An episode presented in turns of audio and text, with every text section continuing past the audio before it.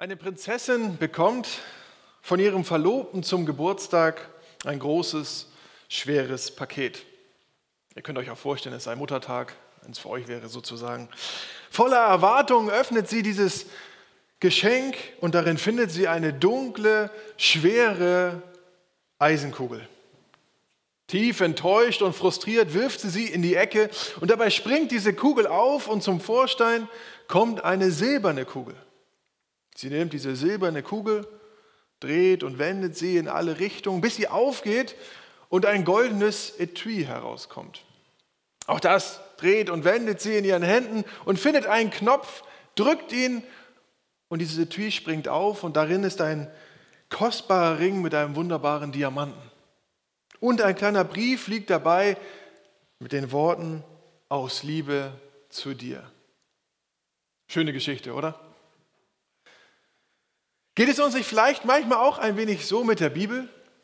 Vielleicht auch mit dem Römerbrief, vielleicht auch mit der Predigtreihe, in der wir uns gerade befinden. Manchmal verstehen wir nicht so recht, was wir da lesen. Es scheint irgendwie schwer oder dunkel und auf den ersten Blick eigenartig. Aber wer die Bibel immer wieder zur Hand nimmt, aufschlägt, darin liest, sie dreht und wendet in alle Richtungen sozusagen, der kann diesen Schatz entdecken. Immer neue Schönheiten, immer tiefere Werte, bis wir schließlich zum Diamanten stoßen. Mit der Botschaft aus Liebe zu dir. Das ist nämlich die Botschaft des Evangeliums. Das ist die Geschichte Jesu von unserer Rettung. Er starb am Kreuz wegen unserer Schuld, wegen unserer Sünde.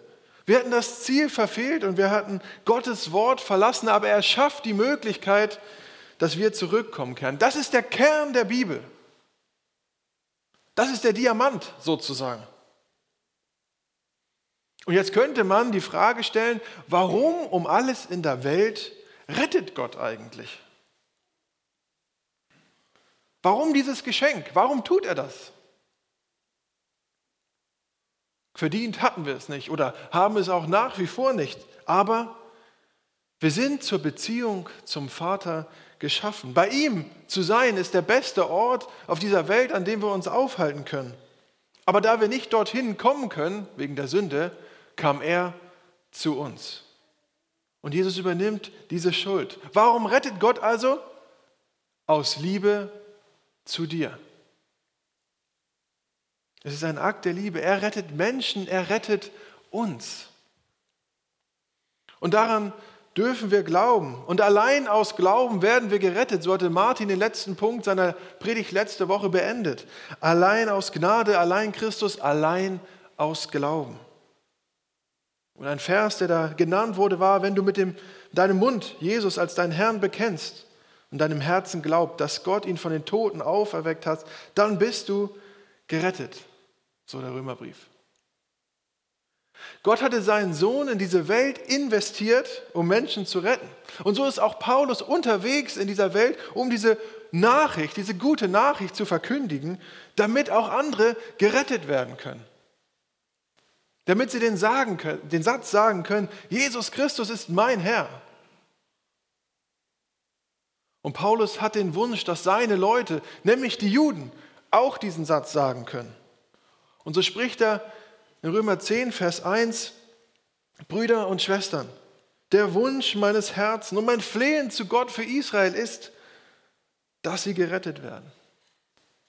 Das ist sein Wunsch, sein Flehen, seine Bitte, dass das Volk Israel Gott erkennen kann. Dass sie erkennen können, dass Jesus der Retter ist, der da war, beziehungsweise ja da ist. Und ist das nicht auch unser Wunsch?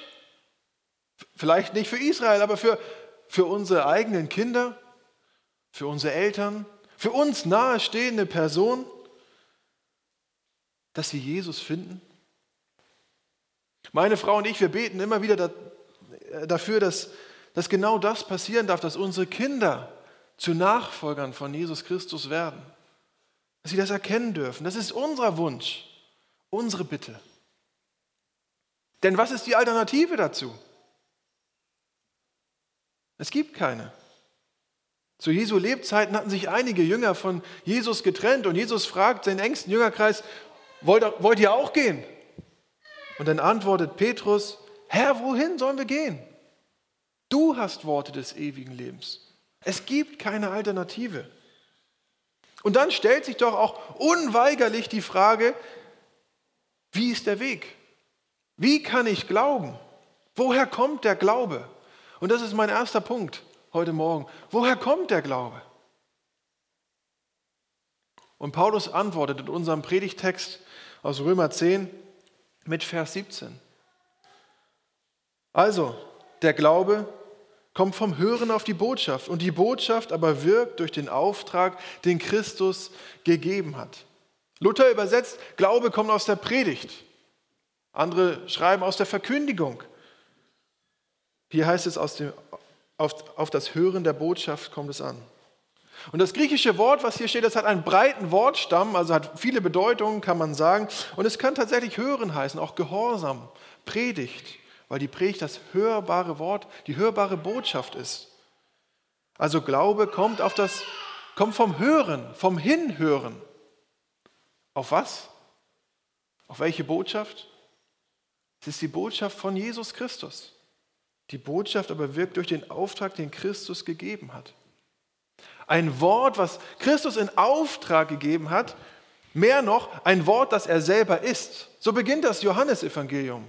Am Anfang war das Wort und das Wort war bei Gott und Gott war das Wort. Und es wird deutlich, dass Jesus selbst das Wort ist. Ein kraftvolles Wort, ein, ein wirkendes Wort und ein lebendiges Wort.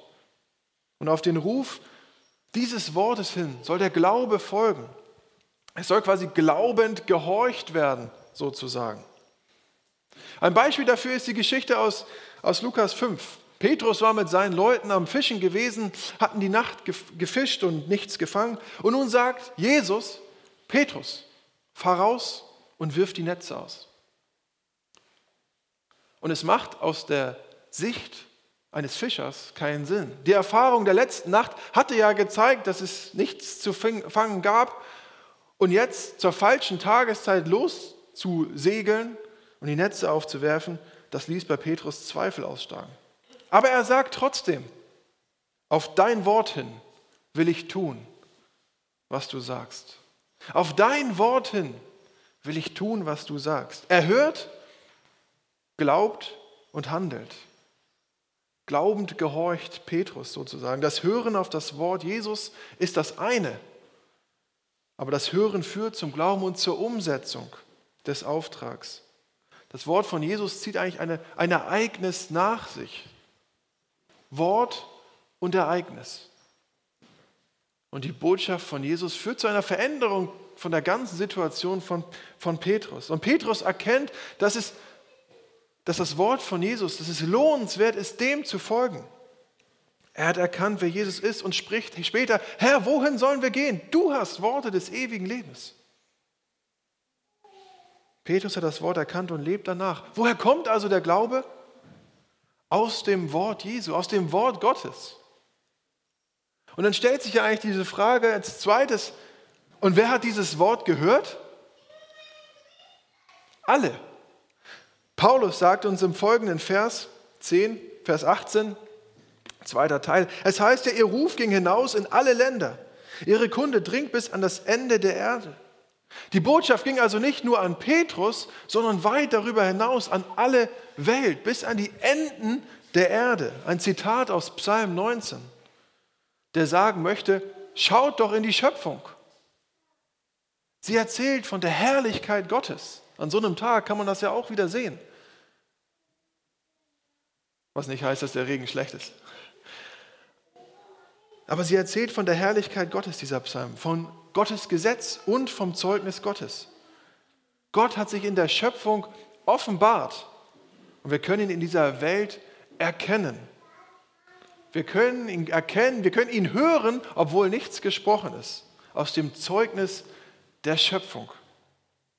Und wenn wir in Paulus Leben schauen, dann sehen wir genau dieses Zeugnis auch. Nicht nur in seinen Worten, sondern auch in seinen Taten, wie er sich mit vollem Einsatz im Gefängnis, im Sturm auf hoher See, in Verfolgung oder auch was für immer widrigen Umständen sich einsetzt für die Verkündigung von Gottes Wort, für die Verkündigung der rettenden Botschaft, für die Verkündigung des ewig gültigen Wortes von Jesus Christus. Und er stellt sich selber dabei zurück. Das lesen wir ganz am Anfang, Römer 1. Denn ich schäme mich des Evangeliums nicht, denn es ist eine Kraft Gottes, die selig macht alle, die glauben, die Juden zuerst und ebenso die Griechen. Und alle haben gehört. Alle haben gehört. Nehmen wir die Kinder aus unserer Gemeinde und wir haben viele Kinder hier und das ist fantastisch. Und ich glaube, wie ich vorhin gesagt habe, es ist auch euer Wunsch, dass eure Kinder einmal glauben. Und in meiner Bachelorarbeit habe ich von einer Statistik geschrieben, die auch im letzten Wegzeichen ähm, beschrieben worden ist, über einen Artikel über Jugendarbeit. Und da heißt es, das christliche Jugendinstitut Fuller hat eine Studie durchgeführt vor circa zehn Jahren und die darstellt, wenn man eine Jungscher-Gruppe in zwei Gruppen einteilt, also zum Beispiel 1, 2, 1, 2, 1, Gruppe 1 geht darüber, Gruppe 2 da, ihr kennt das vielleicht noch, dann wird Gruppe 1 Jesus folgen, aber Gruppe 2 wird den Glauben verlassen. Statistisch gesehen.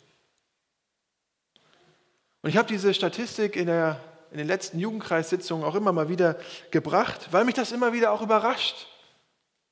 Was ist da los, möchte man fragen. Und die Gründe sind vielschichtig. Aber was für uns eigentlich jetzt wichtig ist, es heißt doch, alle haben gehört. Und der Glaube kommt aus dem Hören der Botschaft. Und doch glauben nicht alle. Und ganz speziell spricht Paulus hier auch das Volk Israel an das Volk Gottes, das auserwählte Volk Gottes. Sie hatten es doch gehört. Was ist mit denen? Und das ist mein dritter Punkt. Was ist mit Israel? Hebräer 1 beginnt mit den Worten, viele Male und auf vielfältige Weise hat Gott einst durch die Propheten zu den Vorfahren gesprochen, also zum Volk Israel. Gott hatte zu ihnen gesprochen, auf vielfältige Art und Weise. Viele Geschichten könnten wir wahrscheinlich jetzt hier zusammentragen, wo wir, die wir kennen aus der Bibel, wo Gott zum Volk Israel nicht nur gesprochen hatte, sondern auch sichtbar gehandelt hatte. Das Alte Testament ist voll davon. Aber was ist mit Israel? Und Paulus beschreibt in unserem Predigtext ab, äh, ab Vers 14 einige Verse über den Zustand Israels und ihre Gottesbeziehung. Aber wie kann man jemanden anrufen, an den man nicht glaubt? Oder wie kann man an jemanden glauben, von dem man nichts gehört hat? Und wie kann man von jemandem hören, wenn es keine Verkündigung von ihm gibt? Wie aber kann es eine Verkündigung geben, wenn niemand dazu ausgesandt wurde? Gerade darüber steht ja in der Heiligen Schrift, willkommen sind die Boten, die Gutes verkünden. Aber nicht alle haben auf die gute Nachricht gehört. So fragte schon Jesaja, Herr, wer hat unsere Botschaft geglaubt? sind die ersten Verse hier, die Paulus hier spricht. Und sie beinhalten eigentlich fünf Punkte, die ich euch schon eingefärbt habe. Wie eine Art Abfolge, wenn wir sie von unten nach oben durchgehen. Aus einer Sendung gibt es eine Verkündigung. Und aus einer Verkündigung, die gehört wird, die führt zum Glauben, sodass der glaubende Gott selbst anrufen kann. Aus dem Glauben kommt also ein Ereignis. Und Paulus stellt hier nun die Frage, ja, aber wie können sie aber anrufen, glauben, hören, verkündigen, senden, wenn nicht schon etwas vorausgegangen ist. Aber ist nichts vorausgegangen?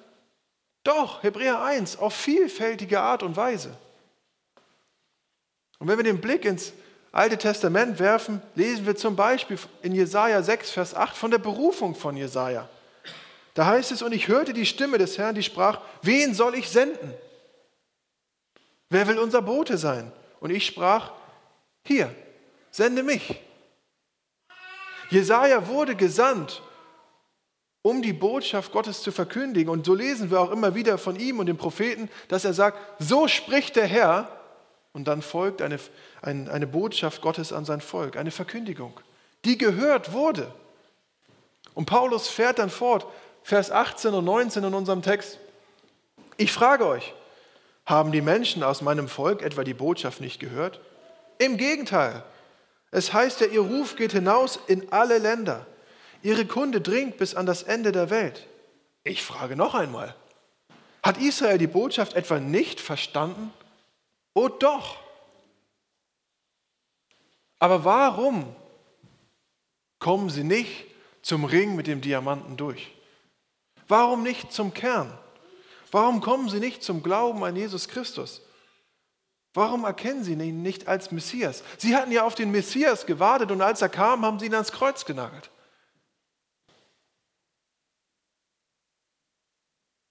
Es geht ihnen eigentlich letztendlich um sich selbst. Wir lesen im Kapitel, im gleichen Kapitel, Vers 2, denn ich bezeuge ihnen, dass sie Eifer für Gott haben, aber ohne Einsicht. Ohne Erkenntnis könnte man auch sagen. Sie waren egozentrisch und selbstgerecht. Jesus enthüllte immer ihre Sünde und das wollten sie nicht hören und deswegen kreuzigten sie ihn. Sie waren und sind auch immer noch blind. Sie haben Eifer für Gott, aber nicht nach Erkenntnis. Sie warten auf den Messias, aber als er kam, lehnten sie ihn ab. Und sie wollten immer wieder zeigen, wie gut sie leben, aber zeigten letztendlich eigentlich immer wieder, wie böse sie selbst waren, weil sie nie nach Gottes Gerechtigkeit suchten, sondern immer nach ihrer eigenen. Sie wollten nicht, dass Gott gut aussieht, sondern sich selbst immer wieder ins rechte Licht rücken. Enrino da Paso, ein aus Italien stammender Evangelist, erzählt von seiner Missionsarbeit in der französischen Schweiz und in Frankreich und er schreibt, vor einiger Zeit gab ich in einigen Zeitungen Inserate auf, um nach Bibeln zu suchen. Auch alte, gebrauchte. Lange hörte ich nichts. Dann kam eine Nachricht von einem Gastwirt. Er schrieb, verehrter Herr, kommen Sie vorbei, ich habe viele Bibeln zu verschenken. Sofort machte ich mich auf den Weg zu dem Gastwirt. Ich habe einen ganzen Berg von Bibeln, sagte er. Sehen Sie, dort ist die Kirche. Dort werden viele Hochzeitspaare kirchlich getraut und sie bekommen vom Pfarrer eine wunderbare Bibel geschenkt. Vorne auf dem ersten Blatt stehen die Namen des Brautpaares und die Daten. Und nach der Trauung kommen sie mit ihrer Hochzeitsgesellschaft zu uns, zu mir ins Wirtshaus. Und wenn sie fortgehen, dann reißen sie aus die erste Seite ist der Bibel heraus mit ihrem Namen, stecken sie ein und lassen die Bibel bei mir zurück. Dann führte mich der Wirt in ein kleines Nebenzimmer. Dort lagen 62 Bibeln auf dem Tisch, neu und liegen gelassen. So machen es doch viele Menschen. Ihren eigenen Namen nehmen sie wichtig, nehmen sie ernst, halten ihn in Ehren, rahmen ihn sogar ein und hängen ihn an die Wand. Aber Gottes Namen, Gottes Wort wird liegen gelassen. Das Leben wird im eigenen Namen gelebt und nicht im Namen Gottes geführt und gestaltet. Eine kirchliche Trauung ist schon schön und den kirchlichen Segen, den Gottes Segen, den nehmen wir auch mit. Aber was es eigentlich mit ihm auf sich hat und was er von mir möchte, I don't care. Das ist mir egal. So auch bei den Juden. Aber was ist jetzt mit Israel? Sie hatten alles gehört und gesehen, aber glauben nicht. Und so kann man fragen, was ist die Hoffnung? Die letzten drei Verse in Römer 10 sind Worte über Israel und ich lese sie uns. Schließlich hat schon Mose als erster gesagt, ich will euch eifersüchtig machen auf ein Volk, das gar keines ist, spricht Gott. Auf ein Volk, das ohne jede Erkenntnis will ich euch zornig machen. Und Jesaja wagte sogar zu sagen, ich habe mich von denen finden lassen, die mich gar nicht gesucht haben, spricht Gott. Ich habe mich denen gezeigt, die gar nicht nach mir gefragt haben. Wir müssen uns nochmal vor Augen führen, das Volk Israel ist das von Gott auserwählte Volk. Und die Juden sind nicht auserwählt, weil sie besonders gut waren, sondern einfach aufgrund von Auserwählung. Sie waren nicht besser als die Ägypter. Sie waren einfach auserwählt. Und diese Auserwählung war gut für die Juden, die sich jetzt ausdehnt auf uns alle. Durch den Tod von Jesus hat er uns, die Nichtjuden, die Möglichkeit gegeben, mit ihm zu sterben und mit ihm aufzuerstehen und zu leben. Dadurch schuf Gott ein neues Volk. Ein Volk, das eigentlich gar kein Volk ist. Durch den Glauben sind wir eine neue Nation, die eigentlich gar keine Nation ist, nämlich die Kirche und Gemeinde.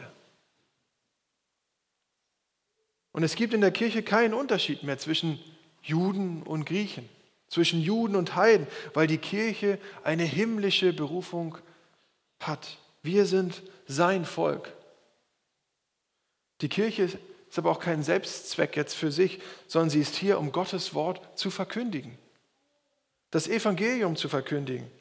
Und dadurch schafft Gott die Möglichkeit, nicht Juden, Heiden, im Grunde uns mit in sein Volk zu integrieren. Wie werden wir gerufen? Durch das Wort. Ich habe mich von denen finden lassen, die mich gar nicht gesucht haben. Ich habe mich denen gezeigt, die gar nicht nach mir gefragt haben. Durch das Wort Jesus Christus persönlich. Durch das Wort. Und wiederum sollen wir durch sein Wort rufen. An der Küste Spaniens noch eine Geschichte scheiterte einst ein deutsches Handelsschiff. Niemand wurde gerettet, aber die Wellen spülten eine Menge Matrosenkleider und Schiffstrümmer an das Land. Diese vom Salzwasser durchtränkten Matrosenkleider wurden von einer spanischen Papierfabrik aufgekauft und sie ließen sie auftrennen und verarbeiten. Da fand man zwischen Überzug und Futter eines Matrosenhemdes ein deutsches Neues Testament. Auch andere Papiere noch, die zusammen zur deutschen Botschaft nach Madrid geschickt wurden. Und auf dem ersten Blatt dieses Testaments stand geschrieben Markus Rottmann, 1864. Das erste Mal gelesen um der Bitte meiner Schwester Lotte willen. Das zweite Mal gelesen aus Angst um meiner Seele willen. Das dritte Mal und all die anderen Male aus Liebe zu meinem Heiland Jesus Christus gelesen. So kann es gehen. Einmal liest man es vielleicht im, aus Anstand oder jemandem zur Liebe. Dann liest man es, um seines Heils gewiss zu werden und dann aus Liebe zu Jesus. Und man empfängt die Freude am Glauben. Das Wort redet. Wir, die wir das erkennen dürfen, wir dürfen dieses Wort weiter verkündigen, damit das Wort wirkt, damit Gott wirkt. Denn Gott ist, der in euch beides wirkt, das Wollen und das Vollbringen. Philippa 2. Und zu Israel sagt Gott, den ganzen Tag habe ich einladend meine Hände ausgestreckt, nach einem Volk, das mir nicht gehorcht und das mir ständig widerspricht. Und Gott streckt sich immer noch nach seinem Volk aus. Und nun sind wir als Kirche und, oder Gemeinde ausgesandt, um zu verkündigen, damit Menschen hören und vielleicht zum Glauben an Jesus Christus finden und selbst Gott anrufen können. Was ist also nun zu tun? Lasst uns selbst im Wort bleiben, darin lesen und immer wieder neue Schätze entdecken. Das Erste. Das Zweite, lasst uns in der Fürbitte bleiben für Menschen, die diese Hoffnung noch nicht haben. Und das Dritte, lasst uns das Wort verkündigen, damit es zum gehörten Wort werden kann, das den Glauben weckt. Und vielleicht ist es für die Menschen in deiner Umgebung, ist dieses Buch ein, ein langweiliges Buch ein, oder ein dunkles, schwarzes Ding, was irgendwie nichts zu sagen hat. Zeigen wir ihnen den Diamanten mit der Botschaft aus Liebe zu dir verkündigen wir auch ihnen die gute Nachricht von Jesus Christus. Damit sie vielleicht einmal sagen können, wie es einst Augustinus tat, ich möchte lieber alles verlieren und dich finden, Gott, als alles gewinnen und dich nicht finden. Amen. Lasst uns beten. Jesus, und ich danke dir dafür, dass du auf diese Welt gekommen bist, dass du dich offenbart hast dass du gestorben bist, dass du auferstanden bist und lebst und regierst und dass wir das erkennen dürfen als deine Gemeinde, als deine Kirche. Und ich möchte dich bitten, für so viele Menschen in unserem Umkreis, in unserem Umfeld, dass sie auch erkennen dürfen. Ich möchte dich bitten für dein Volk, das Volk Israel, was du ganz früh schon auserwählt hast, dass auch du ihnen die Augen auftust, dass sie erkennen dürfen und wiederum zum Zeugnis werden in dieser Welt für dich. Jesus, Du hast uns befähigt, dein Wort zu verkündigen. Und ich möchte das bitten, auch für jeden Einzelnen hier, dass du uns wirklich bereit machst, deine Worte gibst, damit wir deine Botschaft in diese Welt tragen können. Und ich danke dir dafür, dass wir das nicht alleine tun müssen, sondern mit dir an unserer Seite. Danke dafür. Amen.